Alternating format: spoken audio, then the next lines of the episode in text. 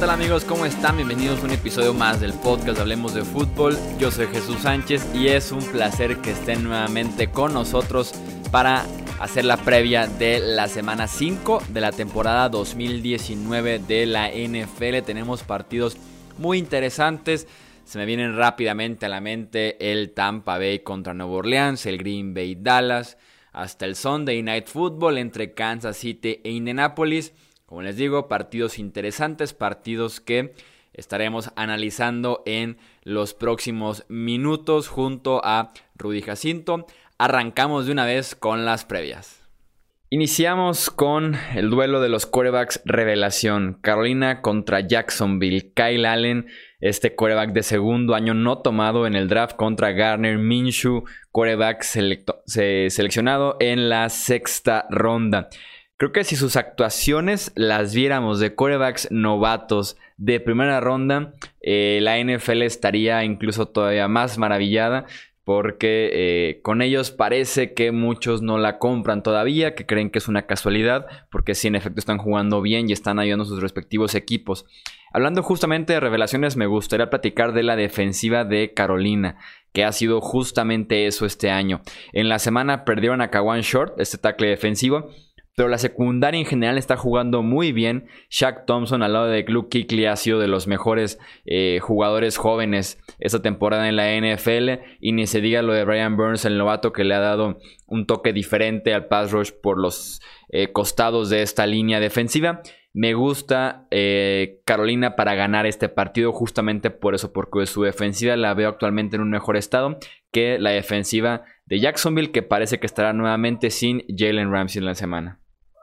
Sí, este es un duelo prometedor, Chuy, y llegan en condiciones muy distintas de lo que hubiéramos pensado después de que ambos perdieron a sus mariscales de campo titulares. Comparto contigo que el pass rush de Carolina debería ser el factor diferencial en este duelo, además de la localía, que jugar en Carolina sí tiene un peso específico. Me gustaría ver más pase profundo de Jacksonville, creo que lo hace bien Gardner Minshew, creo que no lo aprovechan tanto en esa faceta como deberían, pero eh, sí con una secundaria renovada y un pass rush que sí es peligroso, a pesar de haber perdido a One Short, yo, yo, creo que tenemos que irnos con las Panteras de Carolina, que en estos momentos eh, son favoritos por tres puntos y medio.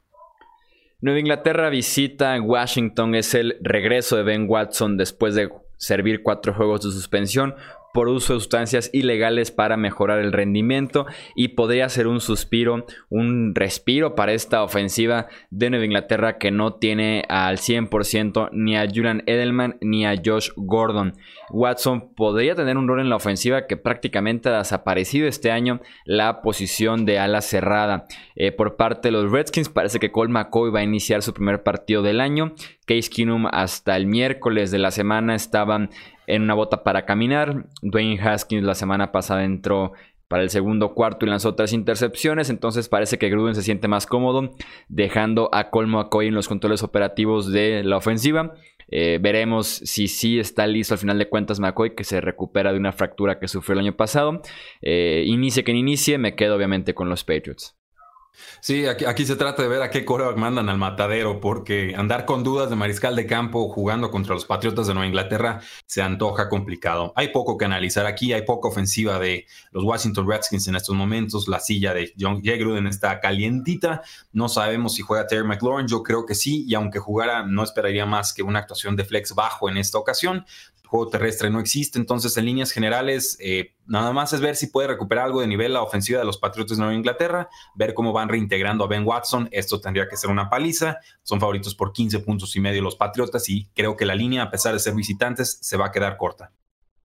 Buffalo visita a Tennessee. Parece que Josh Allen no jugará por conmoción cerebral. Matt Barkley no lo hizo mal contra New England entrando a partir del tercer cuarto. Eh, para Tennessee regresa Taylor Lewan de suspensión, lo cual ayuda muchísimo a uno de los quarterbacks más capturados de la NFL este año.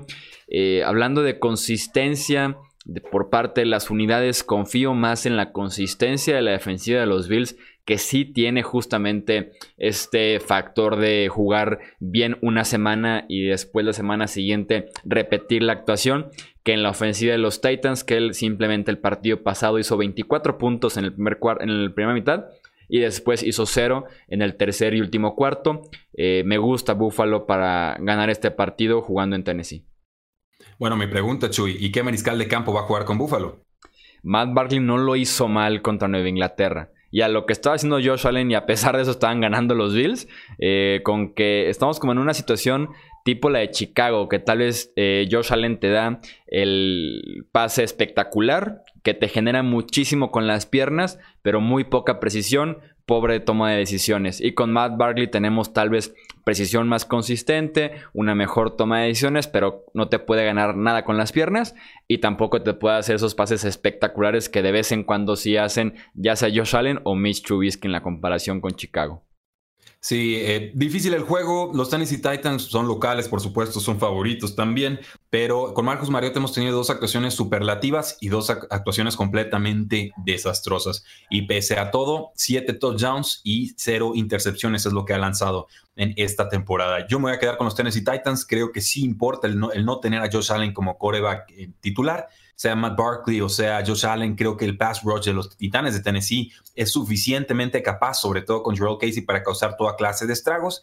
Y entonces se trataría de ver si pueden mover los Titans el balón por el aire porque por tierra sí sería ciertamente complicado ante esta poderosa defensiva de los Bills. Un juego cerrado, un juego trabadito, es muy gitano Titans, lo sé, pero por simple principio apostador, ante la duda, vamos con el local.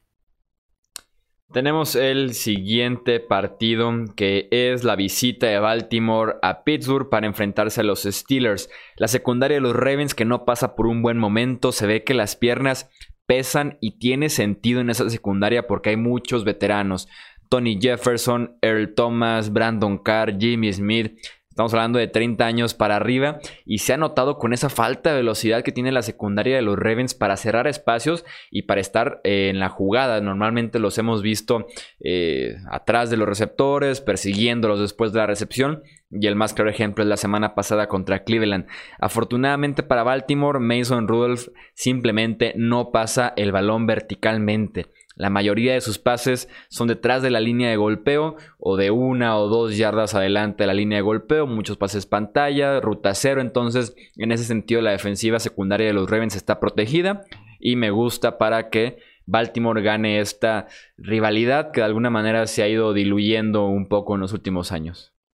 Esperanza es que vayan a permitiéndole a Mason Rudolph soltar brazo conforme avance la temporada, porque lo puede hacer y de eso vivió en colegial y lo llegamos a ver incluso en pretemporada cuando conectaba con James Washington. Aquí de repente le, tienen un pavor a, permitirle arriesgar un poco y todo se vuelven jugaditas cortas, que fue suficiente para ganarle a los Cincinnati Bengals, pero no debería de ser suficiente para ganarle a los Baltimore Ravens. Con la duda de si participa o no James Conner como corredor con este equipo, aunque juegue creo que lo hará de forma bastante limitada y si se ausenta, entonces tenemos un top 10 para fantasy football con Jalen Samos. También ver eh, si regresa Vance McDonald como a la cerrada de los Steelers de no ser así, pues seguramente veríamos más actuación de Nick eh, Vanette. Yo creo que aquí se componen los, los Baltimore Ravens, creo que aquí recuperan sensaciones, creo que los Ravens vuelven a ser esos de los primeros dos juegos, sino del juego 3 y juego 4 que tanto sufrieron. Más que nada porque en esos momentos los Steelers no son un rival digno. Así, así de sencillo, la defensiva ha estado mejorando, pero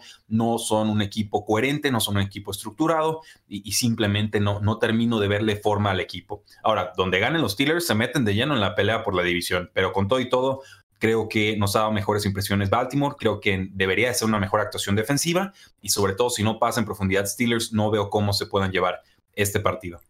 Arizona visita a Cincinnati. John Ross, que se suma a la larga lista de ofensivos lesionados de los Bengals, como si el talento no fuera ya muy pobre con los que estaban jugando. Joe Mixon simplemente no existe detrás de esta línea ofensiva que a semanas de que iniciara la temporada se retiraron dos jugadores y perdieron a otro por lesión. Entonces eh, simplemente no ha podido hacer lo suyo Joe Mixon este año por tierra. Arizona no ha sido el equipo perfecto, está muy lejos de serlo, ni siquiera en muchos aspectos han podido mejorar de la versión que vimos la temporada pasada. Creo que Kyler Murray está pasando demasiado el ovoide. Tiene que ver, claro, de que su defensiva normalmente los pone abajo en el marcador y tienen que estar jugando todo el tiempo viniendo eh, de atrás. David Johnson, así como James Conner, puede tener su primera gran actuación en contra de los Bengals esta semana. Esa defensiva de Cincinnati que tiene el peor grupo de linebackers de toda la NFL, que cualquier jugador les ha estado corriendo bien esta temporada. Lo dijimos en la previa de la semana anterior con James Conner que podía tener ese primer gran partido.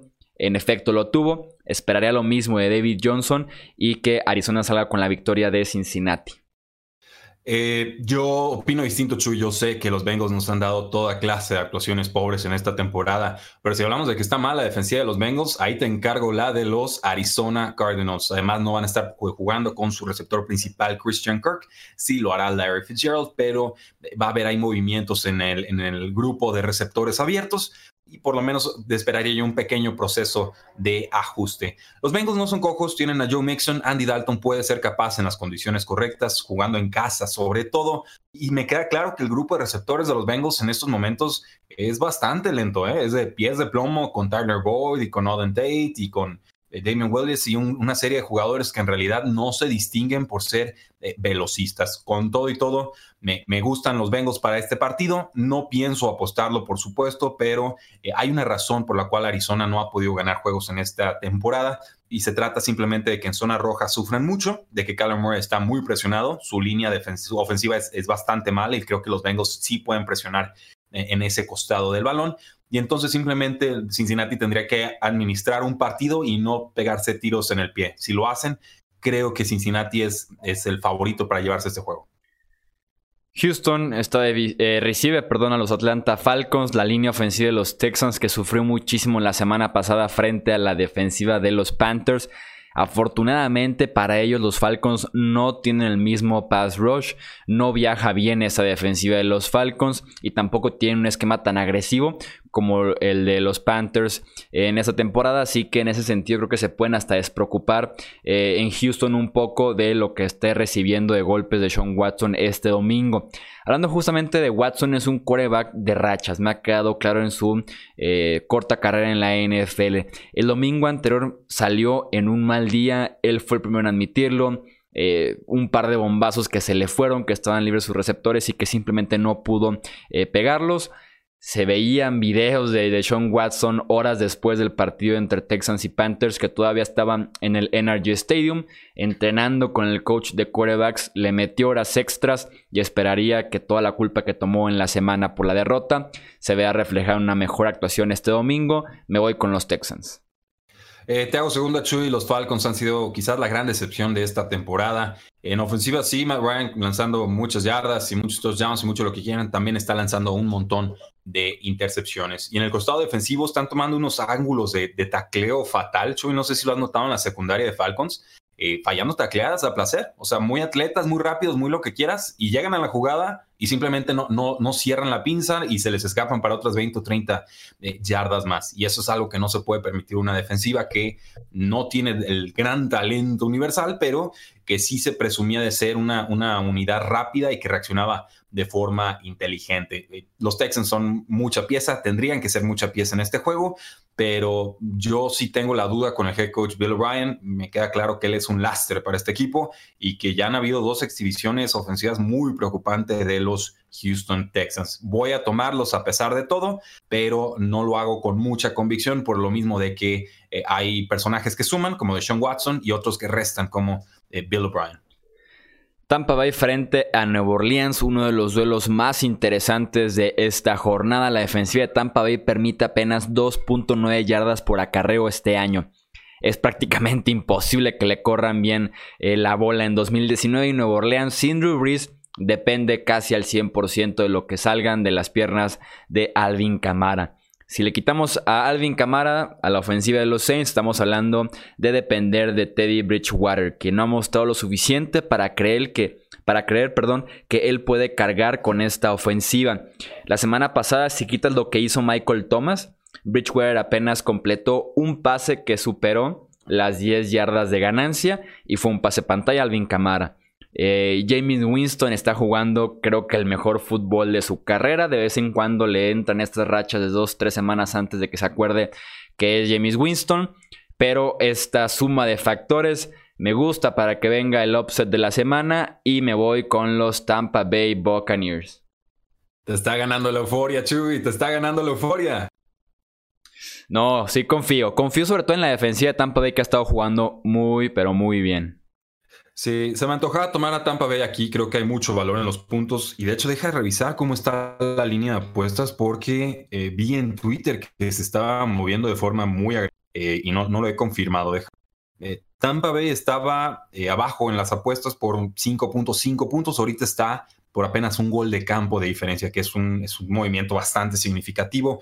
Yo creo que gana Santos, creo que gana como local. Entiendo todas las limitaciones que te explicas con eh, Teddy Bridgewater, Chewy, que son pasecitos cortos, que casi todo es Alvin Camara, que no conecta tan bien con Michael Thomas, que no hay un receptor número dos, que Jared Cook no existe, y toda una serie de, de factores que nos harían pensar que son incapaces de producir ofensiva. La realidad es que han producido ofensiva. No me termino de explicar muy bien cómo. O sea, todo ha sido más yardas después de recepción, jugar eh, de forma cautelosa, no entregar el balón de forma tonta y sobre todo una defensiva que tiene un, front seven o por lo menos un, pass rush que está siendo sumamente brutal. Creo que se están acercando los Santos a convertirse en una de las mejores unidades defensivas de toda la NFL y en una de esas acaban siendo la mejor eh, dupla o terceto o cuarteto de linieros defensivos en toda la liga. Creo que no han resuelto sus problemas de línea ofensiva los Tampa Bay Buccaneers. Creo que ahí es donde limitan los Santos el número de puntos y en la medida en la que no permitan puntos los Santos tendrán una mejor de, de, ganar, eh, pero lo digo en un sentido general. O sea, si es un partido de muchos puntos combinados,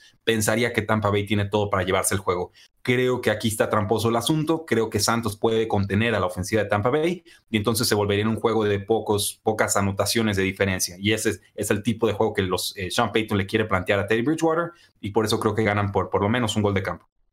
Minnesota visita a los gigantes de Nueva York. Kirk Cousins ha sido una de las personas más criticadas en Estados Unidos esta semana. ¿Cómo, sí, con justa razón. Años, con justa razón. Sí, ni volando receptores abiertos e intentando 15 pases porque su mismo equipo lo quiere esconder. Ha sido justamente criticado Kirk Cousins esta semana. Creo yo que algo le debe de doler en el interior. Si tiene personalidad, si realmente le ha dolido esta semana escuchar esas críticas, Kirk Cousins sale y tiene una buena actuación este domingo. Y creo que no solamente es el interior de Kirk Cousins si se le prende o no ahí la llama de ser un mejor coreback, también tiene que ver lo exterior. La secundaria de los Giants es de lo peor que hay en la NFL y tampoco hay mucho pass rush que esté molestando al coreback rival. Creo que es el mejor partido que veremos de Kirk Cousins en un muy buen rato y me gustan los Vikings. Sí, Jesús, estoy, estoy de acuerdo contigo. Creo que los vikingos son favoritos en este juego. No nos dejemos a pantalla llegada del mariscal de campo eh, novato y demás. Ya en este segundo juego tuvo bastantes errores eh, que no se vieron en su primer partido. La defensa de vikingos es seria, la, defensa de vikingos es competitiva. El problema es que están a domicilio y, y, lo hemos dicho antes. Si pueden establecer el juego terrestre con Dalvin Cook, estos vikingos ganan. Si no pueden, estos vikingos pierden. Yo creo que lo van a poder establecer, creo que incorporarán más play action, creo que los reclamos justos de Stephon Dex y de Adam Thielen no van a ser ignorados por el equipo porque si lo hacen se rompe el vestido por completo. Entonces yo creo que aquí los vikingos recuperan sensaciones y le ganan eh, de forma convincente a los gigantes de Nueva York. Chicago se enfrenta a Oakland en el nuevo estadio del Tottenham en Londres, Inglaterra. Este partido eh, local administrativo son los Raiders. Josh Jacobs temprano es la estrategia ideal para los Raiders. Es lo que hicieron la semana pasada en Indianapolis, después de que John Gruden eh, prácticamente lo dijera en los medios de comunicación. El problema es que si Dalvin Cook, líder corredor de la NFL, no pudo hacerle nada a esta defensiva de Chicago la semana pasada, menos esperaría que pueda hacerlo Josh Jacobs. Eh, por parte de Chicago es oficial que Chase Daniel inicia prácticamente este partido. Eh, creo que es un partido de pocos puntos otra vez para el pobre público de Londres que como la llevan basura eh, a ver de NFL. Pero me gusta Chicago este partido, sea malo o sea bueno para los londinenses. Eh, sí, sin lugar a dudas, Chuy, los Osos de Chicago, por más que sea un juego de visitante, pues están visitando en Londres, entonces creo que ahí las localías se neutralizan por eh, completo. Yo en mis únicas dos ligas de fantasy fútbol en las que tengo a Josh Jacobs, lo voy a mandar a la banca, voy a jugar a receptores como Stephon Diggs, voy a meter a, Wayne Gallman de los, de los eh, Gigantes de Nueva York, o sea, voy a buscar cualquier alternativa que tenga porque en realidad no veo cómo los Raiders puedan producir de forma eh, consistente ante esta poderosísima defensiva de los Osos. De Chicago. Y ya lo vimos en el costado ofensivo, no perdieron absolutamente nada cuando entró eh, ah, Chase Daniel por, por Mitchell Trubisky, casi se me olvida el nombre. De hecho, la, la, ofensiva diría que hasta se veía más solvente, más cómoda, completó 22 de 30 pases, un touchdown sin complicarse, algunos pases profundos, Allen Robinson también estuvo encontrando a Trey Cohen. Entonces, sí, yo, yo creo que aquí los, los Osos de Chicago anotan sus dos, tres touchdowns y, y simplemente congelan el marcador para que los Bears no puedan pensar ni siquiera en la remontada. Filadelfia contra los Jets de Nueva York. Sam Darnold está entrenando, pero he leído reportes pesimistas en lugar de optimistas. Eh, no tenemos toda información oficial. Dicen que hay una posibilidad, pero Insisto, los reportes alrededor del equipo son que las posibilidades son tales menores del 50% de que Darnold juegue este partido. Para su buena suerte de Filadelfia, que tiene una secundaria entre mala y lastimada, podría estar enfrentando a Luke Falk o bien a un Darnold no al 100%. La ofensiva se reencontró la semana pasada corriendo el ovoide con Jordan Howard y con Miles Sanders. Sanders también aportando en equipos especiales. Howard aportando también en el juego aéreo. Eh, me quedo con Filadelfia. Sí, te voy a hacer segunda, Chuy. Este, damas y caballeros, es su pick para Survivor. Si nos hicieron caso la semana pasada, evitaron a Tampa Bay. Esta es la selección. Juegue Sam Darnold, juegue Luke Falk, juegue quien sea. Aunque estuviera Tom Brady del otro lado, no importa. Tendríamos que tomar a las Águilas de Filadelfia. ¿Por qué? Porque su pass rush es bueno y la línea ofensiva de los Jets es bastante, bastante pobre. Porque ahorita los receptores abiertos no están produciendo y tampoco hacían demasiado cuando estaba Sam Darnold bajo centro. Es un nuevo head coach, está tratando de implementar ideas nuevas. Han tenido lesiones, eh, diría yo, significativas, importantes, sobre todo la de Sam Darnold, sí, pero también con su receptor eh, profundo que ya se fue a IR y no se espera que eh, regrese. Entonces, obviamente las Águilas de Filadelfia también están tratando de, reencontrar ese ritmo a la ofensiva. Ya encontraron algo de juego terrestre con Jordan Howard. Yo esperaría ver menos volumen eh, de toques para Howard, un poco más de Miles Sanders, que estén distribuyendo ahí los toques según el que tenga la mano más caliente o esté teniendo la mejor actuación. Y, con los receptores, pues no está de Sean Jackson, pero no importa, tenemos a Alshon Jeffrey, a Nelson Aguilar, a ver si algún día nos deja de soltar pases, y si no, pues recurrimos a la dupla de alas cerradas con Dallas Goddard y, y Zach Ertz. Eh, el receptor que decía que está lastimado es Quincy Enungua, denme a los Eagles, démelos en grande, no importa si juega Sam Darnold o no, no creo que vaya a jugar, y yo sí en mi, en mi Survivor de bastante lanita, me fui con las Águilas de Filadelfia. Ahí les dejo el tip. Chargers contra Broncos. La defensiva de los Broncos es 27 en efectividad en la NFL en el DVOA de Football Outsiders. Y ahora perdió a una de sus estrellas, Bradley Chubb, por el resto del año. Sufrió un, eh, desgarre, ligamento anterior cruzado de la rodilla y se pierde el resto del 2019. Austin Eckler es quinto en yardas totales. Le sumamos ahora que eh, está oficialmente de regreso Melvin Gordon. Ya se espera que tenga actividad después de que vio el partido contra Miami desde el lateral. Así que tenemos esta dupla de Eckler-Melvin Gordon contra un grupo de linebackers pobre de Denver contra esta defensiva 27 en efectividad. Denme a los Chargers. Sí, Chargers y Chargers en grande están de locales. Los Broncos no tienen su pass rush. Es Joe Flacco el que está enfrentando a Philip Rivers. Eh, creo que para los Chargers lo más sencillo sería, eh, obviamente, esperar que regrese Mike Williams, su receptor número dos, eh, seguir confiando en que Hunter Henry pueda volver dentro de las próximas tres o cuatro semanas, pero acaban de mandar a su receptor número dos por default, Dontrell Inman, después de cinco recepciones, a reserva de lesionados. O sea, un juego y se va también al hospital. Creo que la solución más sencilla sería mandar a Austin Eckler como receptor slot, meter a Melvin Gordon como corredor titular, y entonces ya tienes por lo menos a Keenan Allen, obviamente atacando todas las zonas del campo, a Austin Eckler atacando en el slot y a Melvin Gordon haciendo lo que sabemos que puede hacer con esta ofensiva que no fue poco ni eh, subestimable lo que hizo la temporada pasada. Los Broncos desgraciadamente sí estaban llegando a los mariscales de campo, pero no capturaban. Bradley Chubb era clave en eso, él estaba presionando bastante a los mariscales de campo. Joe Flaco parece estar encontrando algo de ritmo con sus receptores y tiene una dupla de corredores que le puede hacer daño a los Chargers, sobre todo ahorita que perdieron a su nose tackle, pero eh, los Chargers están en mejor momento y a pesar de todas las lesiones ofensivas que tienen, los Broncos simplemente no, se ve por dónde. Dallas enfrentando a Green Bay. Davante Adams que no ha entrenado por lesión en el dedo del pie que sufrió el jueves por la noche pasado ya cerrando el partido. Por lo menos hasta el miércoles, Adams seguía sin poner un pie en el terreno de juego para eh, practicar. Sin duda alguna es el mejor ofensivo que tienen estos Packers alrededor de Aaron Rodgers. Eh, la defensiva de Green Bay ha sido una de las mejores este año, o por lo menos ha sido mejor contra el pase que contra la carrera. Eh, viene a permitir 150 yardas por tierra y dos touchdowns contra Filadelfia jugando en casa. Y tenemos el ejemplo perfecto de cómo no ha sido tan buena frente al juego por tierra del rival. Contra Dallas tenemos a Ezekiel Elliott, una ofensiva que ama iniciar las series ofensivas corriendo el ovoide.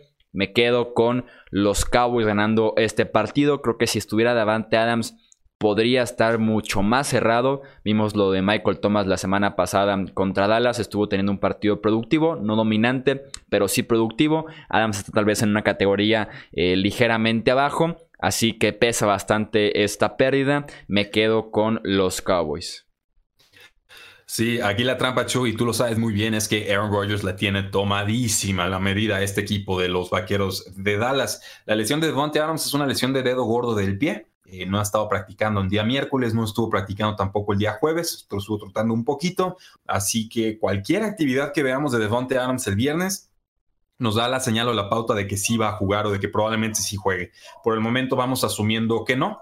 Y entonces veríamos a Jake Kummerow y a Marqués Valdez Scantling y a Jerónimo Allison.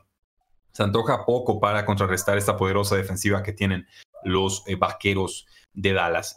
Por el momento voy a decir que voy con los Cowboys, pero me reservo el derecho a cambiar de pick el día sábado en nuestro, nuestro programa podcast, porque en, verdad el, factor Aaron Rodgers, por más que esté bien Vaqueros de Dallas, por más que quiera recuperarse de las malas sensaciones contra los, los New Orleans Saints y demás, eh, vamos, aquí, aquí lo, de Rodgers con, con, los Cowboys es casi cabalístico, ¿no? No me lo termino de explicar la forma en la que siempre le saca el partido.